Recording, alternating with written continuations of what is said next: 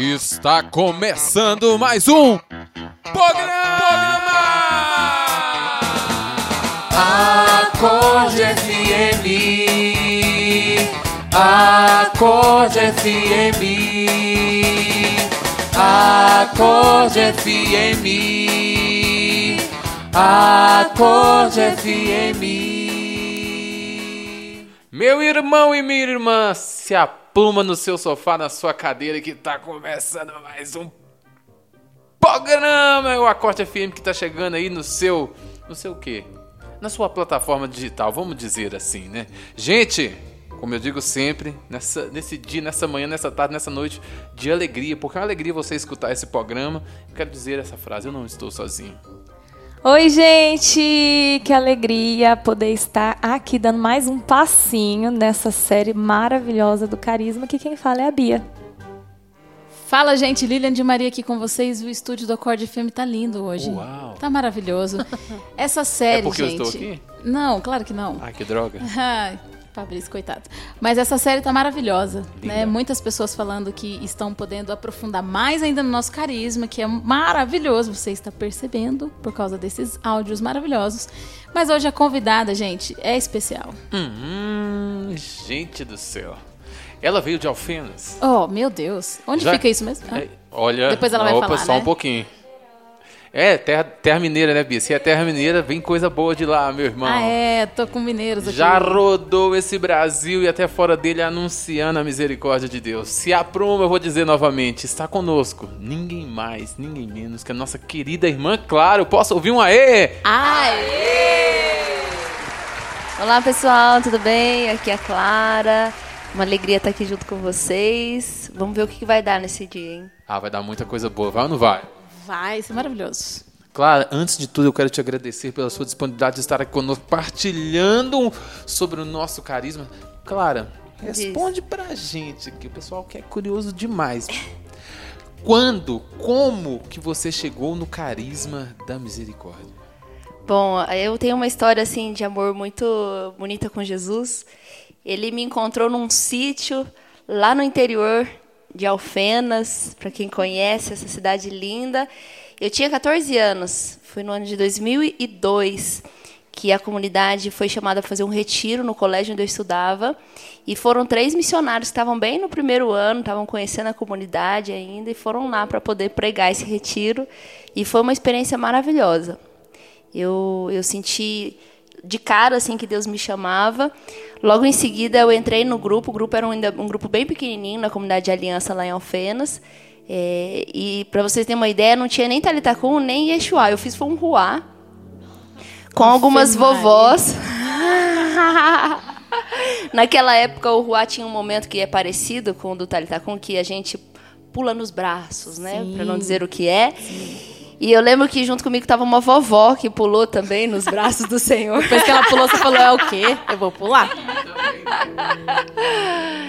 Foi a partir daí que eu entrei na comunidade de aliança mesmo, mas eu conheci a comunidade através desses missionários que foram pregar um retiro no colégio que eu estudava. Uau, que coisa.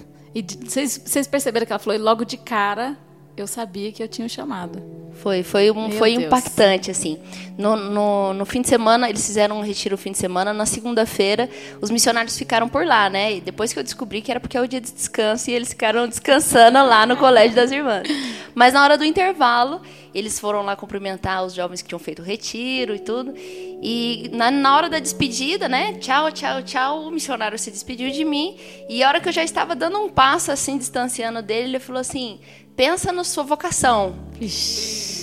Quando ele falou isso, me deu um negócio, começou a dar uma, uma, uma batedeira no coração. E naquela hora eu comecei a chorar, assim, envergonhada, porque estava no meio de um monte de gente, ninguém estava entendendo o que estava acontecendo. Mas naquele momento eu tive a impressão de que ele estava sabendo, ele tinha eh, revelado naquele momento um segredo meu. Mas nem eu sabia que segredo era esse, né? Eu só sabia que eu estava chorando. Nossa, revelou pra todo mundo. Enxuguei as lágrimas, fui correndo, me escondi no banheiro até parar de chorar. Porque o negócio estava assim, fora de mim. Ele, foi uma mensagem mesmo. Eu, eu senti que naquele momento é, Deus estava. Eu estava descobrindo uma coisa que já existia. Né? No mesmo dia à noite, eles, eles participaram do reencontro, que era na segunda-feira à noite.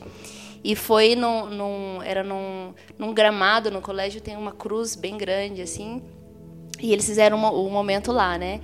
E durante o momento de, de oração, é, eles cantaram aquela música E agora sem forças, eu sou prisioneiro do mais belo amor. Aí pronto. Aí eu fiquei bestinha. foi a partir daí que começou. Depois, com o tempo, eu fui entendendo o que era, mas lá foi a flecha. Uau! Maravilhoso. É só a introdução, meu filho. Se apruma já. É a terceira vez que eu fiz isso. Né? Ah. Clara, hoje nós queremos, através da sua presença aqui, mergulhar também um pouco mais nesse carisma. Essa série está sendo maravilhosa, como a Lilian bem disse no início. Nosso fundador já partilhou, o Padre Henrique, várias pessoas, o Padre Custódio, Ameiro, o Padre João Fernando falou muito. E olha, o que o Padre João Fernando falou vai acabar se entrelaçando com esse tema que você vai partilhar conosco. É o arco-íris de misericórdia. A gente queria te escutar um pouco, porque a gente sabe que Deus também tocou no seu coração, te revelou algo sobre isso e hoje tem sido uma bênção para a nossa comunidade. Maravilha. Bom, uma coisa que está no coração de todo mundo, a gente se pergunta para que, o que, quais são os dons que Deus me deu, né? Todo mundo quando começa a servir, Sim. eu me lembro nessa época mesmo que o Padre Henrique foi lá na casa de acolhida em Alfenas, era bem novinha.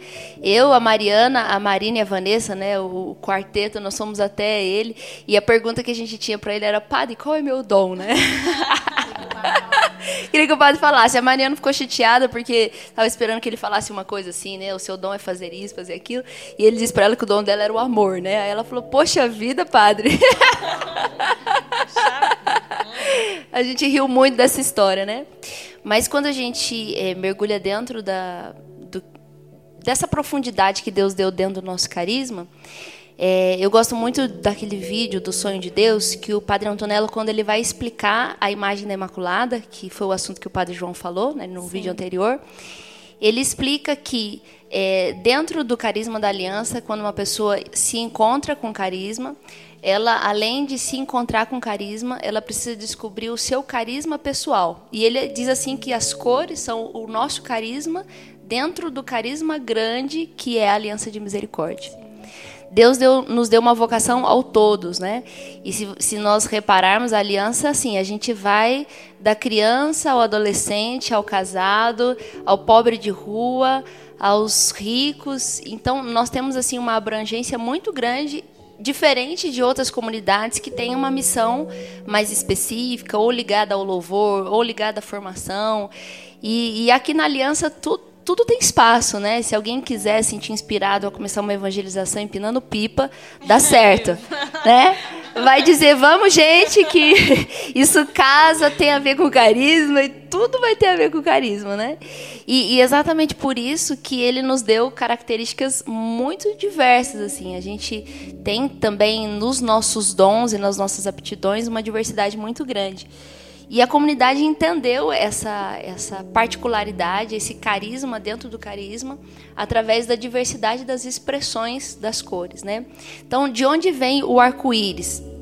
Hoje em dia a gente fica um pouco confuso, porque muitas vezes a gente escuta o arco-íris como um movimento é, de esquerda ou LGBT, e se fala, poxa, mas e aí? A gente tá, vai disputar com eles, o arco-íris é nosso ou é deles? Como que a gente fica, né? Mas o arco-íris, ele é, sobretudo, antes de tudo, uma, uma imagem bíblica que vem da história de Noé. Então, o que aconteceu com Noé? A palavra diz lá em Gênesis, no capítulo 6, que os homens, depois do pecado de Adão e Eva, a maldade dos homens se espalhou sobre a terra. E, e, é muito interessante porque a expressão que diz é que isso afligiu o coração de Deus. Então, a primeira marca na ferida no coração misericordioso do Pai aconteceu em Noé lá na época de Noé, que a maldade, Deus vendo a maldade sobre o povo, o seu coração se afligiu. E vendo aquilo, Deus então levantou um homem, que é Noé, sua família, os seus filhos, e deu a orientação para que ele construísse uma arca. E assim foi feita, essa história a gente conhece na catequese, né? Sim. Os, os animais subiam de dois em dois. Né? Essa história a gente conhece e depois que entraram lá veio então uma grande chuva. Choveu durante 40 dias e 40 noites sem parar. E essa chuva significa é, o processo de purificação que Deus precisou fazer. Só que a purificação não é só fora com as pessoas que morreram no dilúvio, mas também a purificação dentro de Noé. Porque a gente imagina Noé fechado numa arca que era fechada por cima e por baixo, como se fosse uma caixa, né, para a gente entender melhor. É, e Noé dentro dessa arca com todos os seus animais. E aí isso é ambíguo mesmo, né? Porque são os nossos animais. É como se nesse processo de purificação Deus me pedisse que Deus pediu a Noé que passasse a subjugar os animais que Adão havia perdido. Adão recebeu de Deus a autoridade de dominar a terra e submetê-la. Por causa do pecado veio a desordem. E a partir daí a gente já não conseguia mais colocar ordem e autoridade nos nossos animais, né? Que animais são esses? São Lismonfort fala que a gente parece um sapo, uma lesma, um leão, um bicho preguiça, né? Tem muitos animais dentro de nós e nesse processo de purificação Deus está pedindo ordene os seus animais. Enquanto a arca chacoalhava, batia nas ondas de um lado e do outro, Noé estava lá com a girafa gritando, com a onça correndo atrás do passarinho, e ele tinha que botar ordem naquela arca, na louca da casa, durante 40 dias e 40 noites, até que o primeiro animal sai. Noé espera baixar as águas, demoram mais alguns dias para que as águas baixem, e aí o primeiro animal sai, não é uma pomba o primeiro animal que sai é um corvo. Se você for olhar lá, ler de novo, você vai ver que é um corvo que sai primeiro. E o corvo é o símbolo da morte, é o símbolo da libertação. Então, quando nós subjugamos os nossos animais, a gente vive esse processo de ordenação interior, acontece que nós somos realmente libertos. O espírito mal sai por primeiro. Né? E depois que o corvo vai embora, aí que acontece é a história que a gente lembra, vai uma pomba, vai e volta, ou seja, não tem lugar para pousar. Depois ela vai de novo e traz no bico um raminho de oliveira. Então é sinal de que as árvores agora já estão brotando de novo. E o ramo de oliveira é um sinal de esperança. Então é, o Senhor não matou tudo, a vida está brotando novamente. E aí a terceira vez que a pomba vai, ela vai e não volta mais, porque agora ela encontra abrigo. Né? É o sinal que Noé precisava para que ele voltasse à vida ordinária. Quando ele volta, desce todo mundo, desce agora os seus animais subjugados, né? ordenados por ele. Ó, oh, fulano vai para lá, Beltrano vai para cá. E, e, Noé bota a ordem no barraco, é, separando os animais selvagens, os domésticos. Acontece que Deus diz para ele: presta atenção, Noé, que agora eu vou mostrar para você, para você um sinal, um arco na nuvem. E esse arco é o arco-íris, né? Que é a junção da chuva com o sol. Por que, que o arco-íris é um sinal da misericórdia? Porque a chuva, naquele momento, representava os pecados que precisariam ser purificados, os pecados da humanidade, e o sol era o fato de que Deus não desistiu do seu povo. Ele fez nascer o sol novamente. Né? Então, o, o sinal do arco-íris é, é, a recordação de que nós somos pequenos, miseráveis, necessitados de purificação e, ao mesmo tempo, o sol que não desiste de nós, que está constantemente é, fazendo com que a gente nasça de novo. E é legal que na palavra fala que é uma aliança que Deus faz, né? Com uma eles. aliança. Né? Gente, está entendendo nosso carisma? É. Tá pegando? E, e é interessante porque a passagem repete sete vezes o sinal da aliança, o sinal da aliança, o sinal da aliança. O sinal da aliança é o arco-íris. Muito louco. E quantas cores tem no arco-íris? Sete. Gente, olha só que forte, né? Vai entrando aí nesse mistério, porque para nós é muito forte. Não sei para vocês que estão aqui no estúdio do Acorde Fêmea, mas ouvir isso para mim nunca me canso, nunca me canso. eu nunca canso de ouvir, porque faz parte do nosso carisma, né? E faz parte não só do nosso carisma, mas faz parte da Lilian. Quando eu falo disso, eu me encontro, né? Então você que está ouvindo esse áudio, você vai viver um encontro agora, porque nós vamos explicar cada uma dessas cores, né? Você já viu de onde veio esse sinal bonito, né? E aí os padres, né? Você viu lá no episódio da Imaculada como é que foi o desenho, o nosso fundador falou também, né? Fui desenhando e aí e tal, né? E aí foi saindo e a Imaculada leva então esse coração de Jesus nas mãos e do coração de Jesus sai esse arco-íris, né? Então você vai entender de onde você sai e depois quem você é também, né? A partir dessa explicação das cores também. Isso, aí quando a gente vai explicar o carisma da aliança, nós somos expressão Sim. do amor misericordioso do, do coração do nosso Deus, né? Então, é, se, se, nós fôssemos, se nós fôssemos fazer uma, uma explicação melhor, assim, traduzindo isso daí, o que é ser expressão? O que expressa o coração de Jesus? O coração de Jesus expressam cores, como na imagem da Imaculada. Então, ser expressão do amor misericordioso é ser a cor que Deus te deu para colorir o mundo. Essa é a forma como nós nos expressamos, como nós somos vistos do coração de Deus e como esses raios, como essas cores chegam até a humanidade. Na imagem da Imaculada, as cores tocam é, a Terra, né, o globo que onde Nossa Senhora está andando ali, né. Então é, esse esse raio, esse arco-íris é a forma como eu expresso o amor misericordioso do nosso Deus. E é bonito isso porque a, a melhor forma de nós explicarmos o, cari o carisma, mais do que falarmos de pertença, de, de de rosto, se é Nazaré, se é Belém, se é Cenáculo, nós somos, por primeiro, expressão. Então, nós somos essas cores. A forma como você vai pertencer ao movimento, isso, é, Deus, Deus te deu um chamado particular e você vai discernindo isso daí ao longo do tempo, né? Então, dentro dessa forma de expressão, dessa cor que Deus te deu, é, aí nós, nós temos essa diversidade que foi inspirada no coração dos nossos padres a gente fica até um pouco assim, poxa vida, mas lá no estatuto é uma linha só para cada coisa, né? Não podia falar mais, assim, para a gente saber o que é exatamente, né?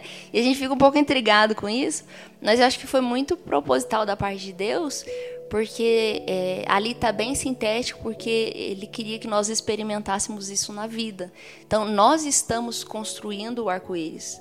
Cada um de nós que é chamado numa expressão específica, numa cor específica, tem a oportunidade da parte de Deus de fazer com que essa cor brilhe, né? E, e assim como numa paleta de cores, né, que você pega ali, é, há uma, uma, uma, enorme quantidade de cores entre uma e outra, né? Entre o, o amarelo e o laranja, existem muitas tonalidades. Então, também dentro de cada cor, existem muitas coisas que nós já vemos, que nós já conseguimos assim é, tocar, identificar, mas tem muitas coisas que ainda vão nascer, que estão dentro desse movimento de criatividade que o Pai tem dentro do nosso carisma. Porque o carisma também é uma porta aberta, né? Nossos fundadores é, dizem que o carisma não está pronto, ele ainda está em construção, né? Então, toda vez que essa, isso que a Clara acabou de dizer nos dá é, a, a, confirmação disso, né? Existe muita coisa a ser construída, conduzida, porque pela individualidade daquelas pessoas que Deus chama, né? Deus chama as pessoas, cada um de nós, cada um traz algo que é para quê? Para expressar o amor misericordioso do Pai. Agora, lá do outro lado, Lilian, né? As pessoas estão escutando, tá, meu Deus do céu, que cor que eu sou. Onde que eu me encaixo? Misericórdia, isso é questão. O pessoal tá doido lá do outro lado. Calma você. Toma um copo de água com açúcar, isso a gente vai esperar um pouquinho. Tomou? E agora respira, porque Deus vai te dar a graça de você se identificar, né? Para você ver como que ele Deus deseja que você se expresse dentro do carisma da misericórdia. Mas talvez você está chegando hoje nesse programa, ainda não conhece o nosso carisma, mergulha. Porque talvez, não sei, hein? Não vou dizer mais nada. Nossa, vou deixar com Deus. Então, a primeira coisa que acho que é importante é saber que todos nós temos todas as cores. Isso porque nós recebemos realmente um, um, batismo do carisma, né? Nós, se você tem dúvida entre quatro, cinco ou seis cores para escolher, é sinal de que você tem um carisma, dê glória a Deus, né? Que isso, isso são características que Deus colocou em cada um de nós. Então, quanto mais você é, estiver isso, isso claro, você não vai ficar, não, não voltando aqui descobrir a sua cor não significa que você não tem as outras dentro de você. Nós temos todas elas, né? Então, mas então por que preciso escolher uma? Você não precisa escolher uma, você já foi escolhido em uma. Essa é a diferença, não é você que escolhe. Mas à medida que você descobre dentro do seu caminho pessoal de autoconhecimento, de crescimento, você vai perceber que dentro da tua missão pessoal, dentro da tua espiritualidade, dentro da tua palavra de vida, já existe uma eleição, já existiu uma escolha. E quando você faz esse processo de escuta, é, você vai mais se encontrar naquilo do que ter que se classificar numa coisa. Eu tenho que ser isso ou eu tenho que ser aquilo. Posso dar um testemunho? Pode, vai. A gente fez é, ano passado, um, foi ano passado, eu acredito, um encontro que, mergulhando nessa dimensão, foi muito bonito. Todos os elos da nossa comunidade aqui reunidos. E teve um momento, eu vou dar um spoiler pequenininho, depois você continua, tá? Teve um momento que pediram para separar por cor. Nós artistas, né?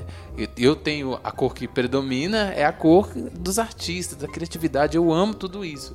E antes mesmo, Clara, de chegar aqui, eu já sonhava com isso. Hoje é a realização de um sonho através da nossa comunidade do Carisma, né? E, e trabalho numa, no ministério, numa banda, que é o Acorde, junto com a Bianca e junto com a Lilian. E aí dividir as cores. Eu, a Bianca, a gente foi lá pro lado dos artistas, porém quando eu percebi, a Lilian não estava conosco. Naquele momento eu senti uma tristeza enorme. Falei: onde está minha irmã Lilian de Maria?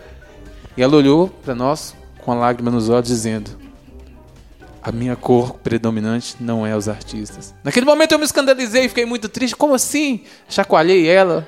E depois ela falou: Não, olha, eu sou muito atraída pelo pastoreio, que é a cor verde do nosso carisma. E aí eu, eu fiquei olhando para ela assim: Não é não. Não é, não é não. Ah, está acontecendo alguma coisa, você está bem? Como é que você acordou? Tal. Tentei é, não sei lá. Mas depois eu comecei a olhar para a vida dela. Nós moramos juntos há algum tempo, né? Através dessa missão, Deus nos uniu. E eu fiquei pensando, gente, verdade. Olha quantas pessoas se aproximam, olha quantas pessoas a Lilian pastoreia, quantas pessoas são alcançadas através da vida da, da Lilian. E eu descobri né, que a cor dela, a cor que predomina nela é a cor verde, mas ela também tem a cor laranja, né, que brilha muito forte e que é a expressão de Deus também através disso. Que bonito, né? Você só me confirma mais ainda, né? Foi legal porque né, depois do encontro, o pessoal na janta ficou olhando pra minha cara, tipo assim, fala, né? Você tá na Casa Laranja, né, gente? Eu moro na Casa dos Artistas. Como assim você não tava lá com a gente? É, e aí agora, né? E aí eu falei assim, né? Falei, ah, gente, ah, sumi mesmo, né? Vamos lá, né? E foi bonito porque os irmãos me confirmaram, né? Na janta, assim, eu lembro da B falando, irmã, que bom, os artistas precisam de alguém assim aqui dentro da casa, né? De, de alguém que pense nisso, de alguém que tenha aptidão para isso, né? E eu, eu só fui confirmada, graças a Deus. Olha que os nossos estatutos diziam assim, que em cada missão, Belém, Nazaré, o cenáculo de onde está a comunidade de vida, ou em cada movimento, é, é importante que tenham todas as cores. E isso, isso vale a gente refletir, porque quando nós estamos numa atividade de evangelização, por exemplo, é, vamos, faz, vamos, vamos fazer uma visita na Fundação Casa. Lá estão todas as cores. Se nós estamos fazendo um trabalho de evangelização com os jovens, lá estão todas as cores um trabalho na favela, assim por diante. Porque é, é, eu costumo imaginar que, como um, um, exército bem articulado, né, cada evangelização, cada cor, cada expressão, ela tem um, um papel importante dentro da, daquela missão. Né? Então, por exemplo, uma missão, ela precisa de anunciadores, porque o anunciador é aquele acelerador sem freio, né? Então ele tem coragem de abrir mata no peito, ele não está muito preocupado com, plan com, com planejamento, com agenda. Quer, quer anunciar só. É, é, um, dois, três e já. Se você falar vamos, vamos, ele bota a mochila nas costas e ele, ele vai. Se for no, no banco do ônibus com quem está do lado, ou se for pregando para multidões, ele topa qualquer desafio, né? Já o pastor, a preocupação dele é, e aí, depois que pregou, faz o quê? Ele já quer saber como, que, como está o desenvolvimento daquela semente lançada. Então, ele tem uma preocupação de, de continuidade, ele tem uma necessidade de criar raiz, de planejar, de ter estruturas que adequem aquilo ali. Ele está pensando no acompanhamento um a um, ele está pensando se aquela pessoa está crescendo ou está estagnada. É uma preocupação diferente. Já o artista Se preparem. Vamos lá, Bia, vamos escutar agora. Ah. O artista, ele, ele serve quase como que isca, certo? É, por exemplo, no Talita com missão, né? Tem gente que, que, que fica brava dizendo assim, ah, aquele fulano ali é amostrado, diríamos cearense. Então, é então acaba, tu é amostrado, é? E pensando que os artistas querem por si só amostrar, né? Se aparecer, etc. Essa necessidade de aparecer, ela foi dada exatamente por Deus. Então, você é artista que está aí me escutando, fique tranquilo, porque você sente uma necessidade de aparecer que foi colocada no teu coração por Deus. por que, que você precisa aparecer? Porque você é a ponta da lança, você chama a atenção pela beleza, pela criatividade, pela música, pela dança, pela poesia e aí por diante. Então você atrai os olhos, porque o olhar humano é atraído pela beleza. Então você tem a função de atrair. Quando você atrai, o anunciador lança flecha, né? Peraí só um pouquinho que eu fiquei tão emocionado quando você falou dos artistas. Calma, Bi. Obrigado. É claro que o artista convertido é aquele que atrai, mas quando a atenção chega para si, ele joga aquela atenção para o coração de Jesus, né? E, e, esse movimento é um movimento de humildade, né? Que eu diminua e ele cresça, que eu diminua e ele cresça. Mas essa necessidade então, natural que o artista tem de. Normalmente ele, ele chama mais atenção, ele fala mais alto, ele ri demais, ele conta piada. Isso é próprio do dom que Deus colocou no coração do artista. Sem palavras. Eu me encontrei de novo, gente. Nossa, esse, esse acorde FM é pra mim. É pra mim mesmo. Deus é bom. E pensa que então dentro desse, desse exército, né, a gente poderia dizer que os artistas estão lá na frente. Padre Jonas Abib falava disso, né, que eles têm que tomar muita, muito cuidado porque são como que os primeiros guerreiros lá que estão na frente são os primeiros a levar os dardos inflamados na batalha espiritual, pela vaidade, pelo orgulho, pela teimosia e assim por diante, né? Então tem que tomar muito cuidado, porque como são os que estão aparecendo por primeiro, são os primeiros que recebem também a tentação, né? Atrás deles vem o exército de anunciador, que faz com que o pelotão marchar, né? O, o anunciador bota a, o movimento em movimento. Por exemplo, uma cidade, quando consegue é, se organizar para ter o Talitacum mensal ou bimestral, aquele, aquele movimento local se desenvolve tremendamente, porque os anunciadores ditam o ritmo, a marcha do andamento daquele, daquela evangelização. Né? Então, eu já falei dos artistas, dos anunciadores e dos pastores. Os pastores são como aqueles treinadores do exército, né? Que antes dos soldados entrarem em batalha, eles precisam aprimorar as suas habilidades, seja de, de como, como anunciadores, como artistas, os pastores eles se relacionam com todas as cores, porque eles precisam eh, fazer com que aquele outro seja é, ele mesmo. Vou dar um exemplo. Né? Numa guerra, os, ali no, no campo de treinamento, você precisa treinar, por exemplo, os, os que saltam de. Não chama que salta? Paraquedas? Isso, os paraquedistas, você tem que treinar eles na habilidade deles. O pastor não forma necessariamente só outros pastores, mas ele forma outros artistas, outros anunciadores e assim por diante, né? Depois, dentro disso daí, os adoradores são como que aquele, aqueles que é, capacitam o exército em munição. Porque de nada adiantaria nós estarmos em campo de batalha se nós estivéssemos com as nossas armas sem munição. E nós sabemos que essa luta não é uma luta contra homens, é uma luta é, espiritual e precisa ser vencida com armas espirituais, né? Então, os, os adoradores eles fazem com que a, a, voz do artista seja ungida, a pregação seja cheia de sabedoria, o acompanhamento seja cheio de discernimento. São os dons espirituais que são colocados nas mãos de cada evangelizador através dos adoradores. É, fui imaginando a cena aqui, porque minha cabeça, né, vai imaginando, claro. E para ter a mira certa, né? ter a mira certa. Eles dão a munição. Porque não adianta nada também ter um A monte visão de espiritual. munição e sair atirando pra tudo quanto é lado. Aham. Mas dá a visão espiritual, exato, né? Aquela lupa pra saber ali, ó, pum, aí acerta, né? É. Por isso que quando um adorador está de joelhos né, diante da Eucaristia, ele está evangelizando. Cheira a vassoura Se não canta, fosse recebe, isso, adorador. Santa Teresinha não seria a padroeira das missões. Aleluia, ora, vassoura, ere, cá, talabá.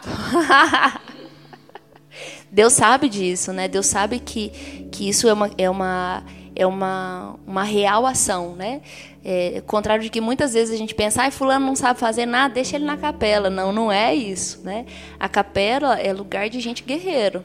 E se coloca lá quem não tá esperto na luta, vai levar um, um nocaute sem saber, né? uma verdade. bala perdida. Verdade. Então, é um, é um lugar realmente que faz com que to- todas as nossas ações estejam munidas de, de armas espirituais, né? Bom, depois os servos, uma vez a gente estava dando uma formação sobre isso, e a Elaine, de Ceará fez uma, uma comparação muito bonita, porque ela comparou os servos com aquele soldado do, do filme Até o Último Homem. Né? Que, que é? Aquele homem não tinha armas nas mãos, ele era um médico, né? um soldado médico, e, e ele vai de um em um pegando os, os feridos ali, quem ficou baleado, um sem perna, coxo, aleijado, cego, né? E é bonito a gente imaginar que o nosso exército é feito desses. Foi por isso que na aliança, a primeira evangelização que nasceu foi a pastoral de rua. Espiritualmente, Deus estava já conquistando o seu exército, né?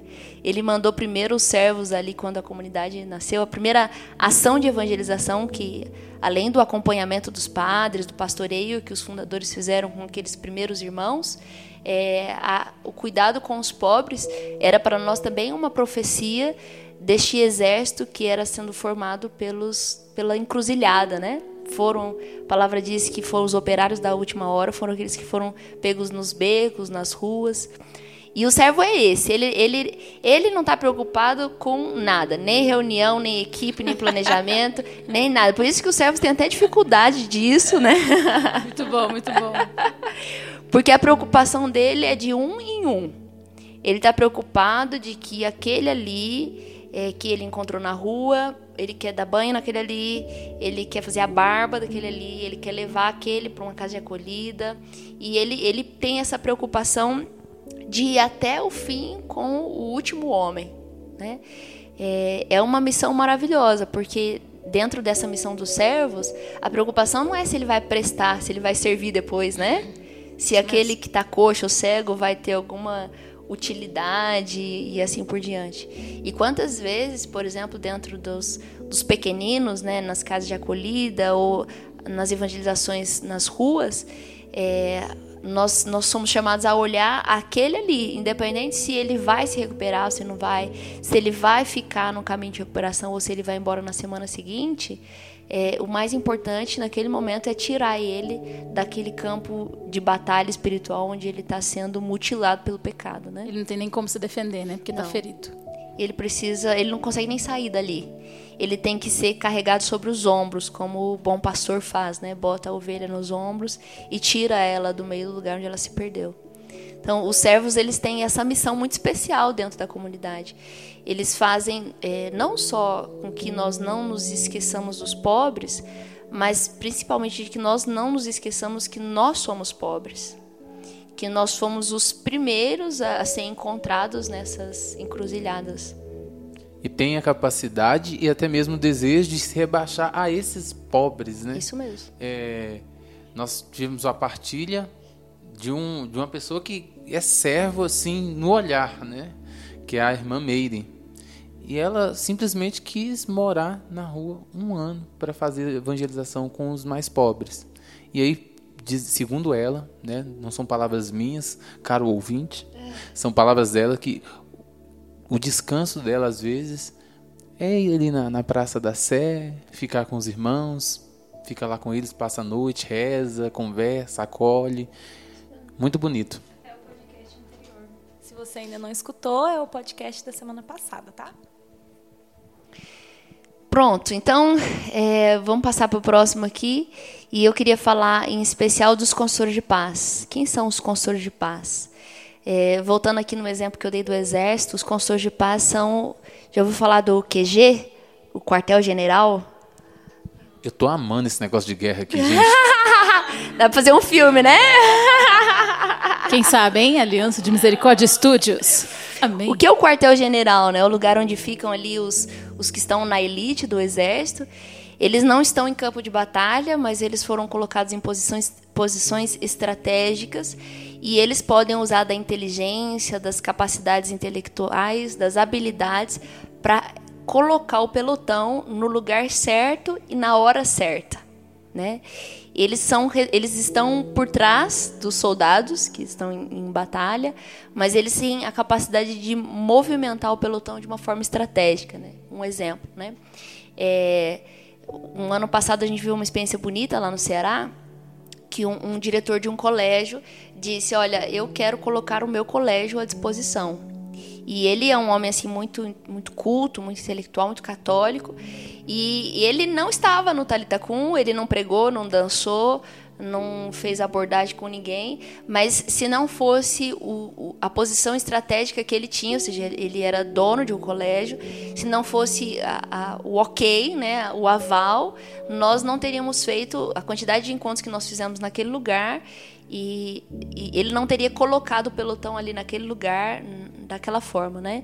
Então, para dizer assim que, por exemplo, dentro do projeto da, da Cidade da Misericórdia, dentro da Rede pelo Bem, são pessoas que estão num lugar de destaque na sociedade, numa posição estratégica, mas se eles têm os valores do reino, a cultura do reino no coração, eles conseguem fazer com que todo o exército se movimente numa estratégia correta para que a gente cresça, né?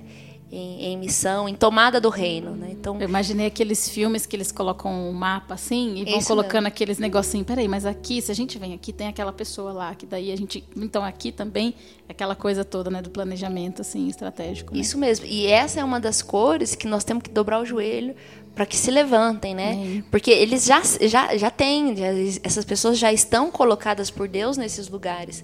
O que elas precisam realmente é saber que elas podem colocar a própria profissão Sim. em serviço do reino e, e, o quão, e quão bem eles vão fazer se eles tiverem essa coragem mesmo de, de, de assumir essa farda, né? De não, eu tomo posse dessa autoridade espiritual que Deus. Não há nenhuma autoridade constituída que não seja dada por Deus. Top. E falta quem falta? Faltam as vítimas. As, as vítimas. vítimas. E depois, Clara, vai falando, cada um me fala as cores, a gente, que a gente não foi tá, falando, né? Tá bom, para depois associar uma cor do outro, né? É, as vítimas. Bom, eu, eu sou eu sou suspeita para falar das vítimas, porque eu, eu tive uma experiência assim, muito particular em Fortaleza, através da vida de três vítimas, em especial. Primeiro, a vida da Celina, depois a vida da Taquica e da Tatinha. E aqui já vou dizer para vocês quem são, né? É, a, a Celina foi a que deu o start, né? Por isso que lá eles, eles se chamam de grupo sementes. Por quê? Porque foi por causa de uma semente que caiu na terra e, e dali nasceram tantos frutos. Mas a vida das, das vítimas de misericórdia é o valor expiatório. O que é o valor expiatório? Jesus disse que alguns demônios só são expulsos com jejum e oração. Né? Então, se por um lado a, os adoradores carregam um exército de munição, as vítimas elas somam esse valor expiatório. Então, nós ganhamos espaço espiritualmente através do valor expiatório das vítimas. Por isso que quando alguém se oferece em sacrifício através de uma doença, ele abre um campo espiritual que nós não conseguiríamos abrir sequer com as nossas orações. Olha que profundo isso, né? Nossa. né? É, os demônios, os, os, demônios, os discípulos estavam dizendo para Jesus: a gente está rezando, e esses capeta não saem, né? E Jesus diz: ah, vocês não sabem que existem coisas que só com, se completam com valor expiatório. Jesus deu o primeiro exemplo, deu o exemplo na cruz, né? Ele é o valor expiatório por excelência. E o grupo Sementes nasceu assim, através da Celina. E numa determinada fase, que o grupo estava passando por dificuldades, nós estávamos fazendo uma visita num, num abrigo de pessoas que recebi uma ajuda tratamento de câncer. E eu e a tia Marta nós entramos numa, numa, num quarto que tinha uma mãe, a Graça, com as duas filhas com câncer, um câncer de pele já bem agravado. Elas tinham câncer desde o comecinho, da, desde pequenininhos, né? Uma história muito parecida com a do Paulo Roberto, que nós já conhecemos, né? E, e aí naquele momento a tia Marta ficou tocada, nós todos, né? Porque o rosto da Tatinha já era todo já deformado, já não enxergava mais, o nariz, a boca toda deformada, né? E elas fizeram Talitacum e caminharam conosco durante muitos anos, né? Por volta de quatro ou cinco anos. Depois, há uns dois anos atrás, a Tatinha faleceu, uns dois ou três anos, e a Taquica primeiro e depois a Tatinha, né?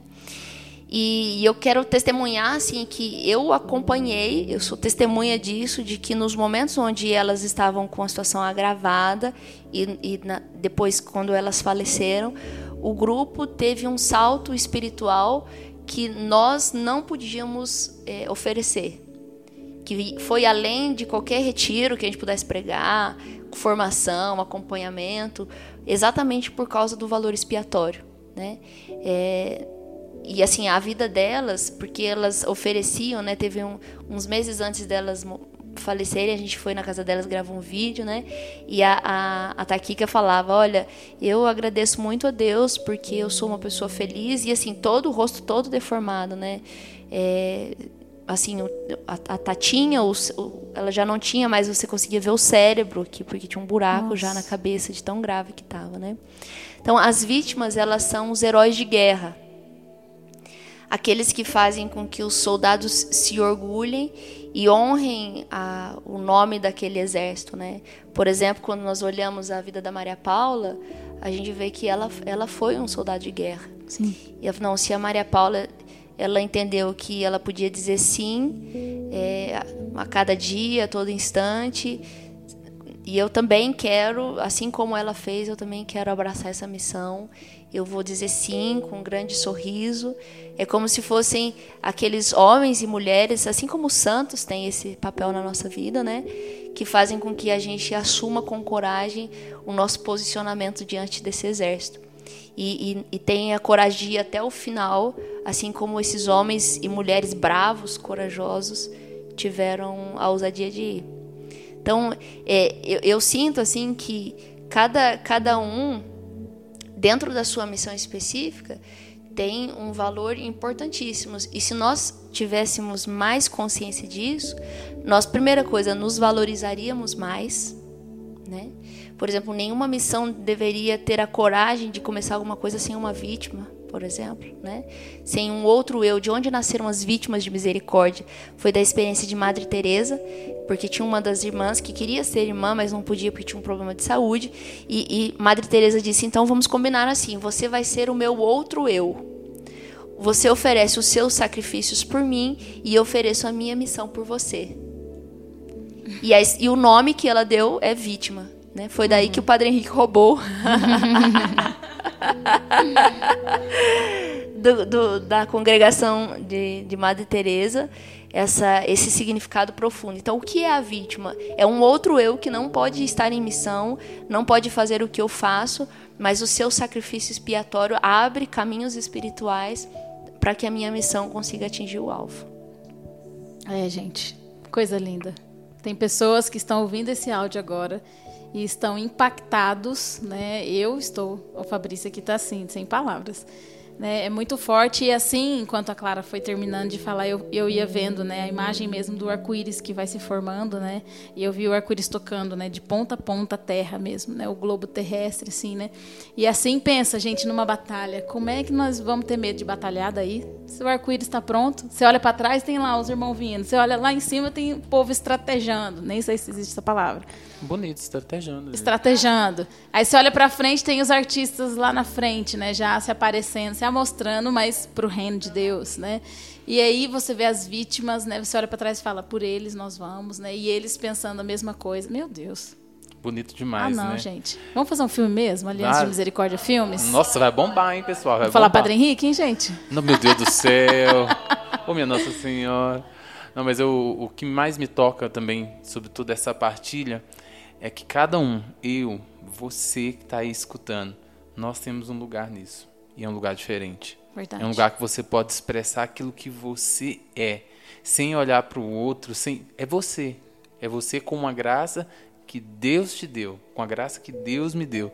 Isso é muito bonito. Olhar para toda essa dimensão do carisma e poder, né, é, é até desafiador você olhar para tudo isso, toda essa beleza e falar: "Não, eu tenho o meu papel ali, ó, eu sou isso e eu expresso o amor de Deus dessa forma. E a sua presença, a minha presença, faz sentido e é importante dentro de tudo isso. Ah, não, gente, falou, fui. Gente, a gente é um exército completo e a gente deve se completar, né? Também, assim, com os outros, cada um na sua cor pessoal. Pessoal, o negócio tá quente. A Bianca pegou o microfone ah, pra falar. Para! Estou impactada e eu acho que quem está ouvindo também está, né, gente? É muito bonito, né? Ver que tudo isso também sai do coração, né? Da ferida de Jesus. Então, ai, ai. Quando a gente junta as cores, né? Quando a gente é criança, faz aquele trabalhinho, né? Põe as cores e roda, né? Quando as cores se unem, ao contrário do que a gente imagina, que vai ficar tudo preto, é ali que vem o branco, né? O branco é a união de todas as cores. Então, a luz de Deus, ela se divide na, nessa diversidade das cores e quando as cores se juntam, ela forma de novo um foco de luz. Né? Essa luz que vai brilhar nas trevas, né? acorda, Levanta-te dentre os mortos e Cristo te iluminará. Isso tem tudo a ver com a missão da geração Acorde, com os, os, jovens que estão sendo levantados, que a luz que o Senhor quer realmente chegar vai chegar através das nossas missões, através dessa tomada de posse. Eu, eu não abro mão, eu tomo posse do meu carisma, meu carisma dentro do carisma, para ser expressão desse amor misericordioso de Deus. Então vamos lá. Azul são os anunciadores, depois verde os pastores, vermelho os servos, roxo as vítimas, amarelo os adoradores, laranja os artistas e rosa os construtores de paz. Viu? Para decorar aí em casa. E Clara, deixa uma mensagem para as pessoas que estão ouvindo. Eu sei que isso já foi tudo muito impactante, né? Já foi uma mensagem para nossos corações, mas deixa uma mensagem para o povo. Eu acho que a mensagem que eu gostaria de deixar assim é que ninguém desperdice o dom da graça que há em ti. Se você sente chamado a esse carisma, Deus te deu um lugar e esse lugar, a realização dessa promessa depende de você. Né? Então eu gostaria de, de pedir mesmo assim com a autoridade que Deus nos dá nesse momento, que você é, não, não se desvie por medo ou por vergonha de assumir o seu chamado, mas você tome posse desse lugar que você tem dentro desse carisma e lute para que essa missão também floresça na sua cidade. Acho que isso que eu o que eu mais desejo no coração. Ah, pelo amor de Deus, é quente demais, menino. Como diz lá na cidade da, da Clara. Why the luck? Clara, muitíssimo obrigado pela partilha, pela sua vida também. A Clara é uma irmã muito especial, foi um presente para nós recebê-la aqui em São Paulo, né, nesse tempo. Tudo bem que o pessoal lá do, do Ceará, de Fortaleza, ficou um pouco triste e tudo, né? Gente, mas, né, a gente também precisa de mudanças e a Clara também precisava estar perto da mentira, a gente estava precisando estar perto dela. Mas muito obrigado, Deus te abençoe muito por participar desse programa, né? E se você que está aí escutando esse programa se identificou, encontrou seu lugar, sua cor, pode partilhar com a gente através do Instagram, Geração Acorde e vai lá e coloca, deixa seu abraço para Clara. Tem o perfil dela também no Instagram. Segue a Clara lá, que ela diretamente, constantemente tem feito a mariaclara.am. Tá vendo? Falei. Tem feito a evangelização através das lives, tudo. Pode acompanhar essa irmã que você vai gostar muito. Se você não conhece, dá um pulinho lá e vê. É isso aí. Ah, acho que ela ficou um pouco vergonha aqui, né, gente? É isso aí, gente. Maravilhoso. Se aprofunde mesmo. Se você não ouviu os outros episódios, corre lá. Assiste outros episódios porque estão maravilhosos. Um abraço. Um abraço, gente. Tchau, gente. Fica com Deus. Valeu!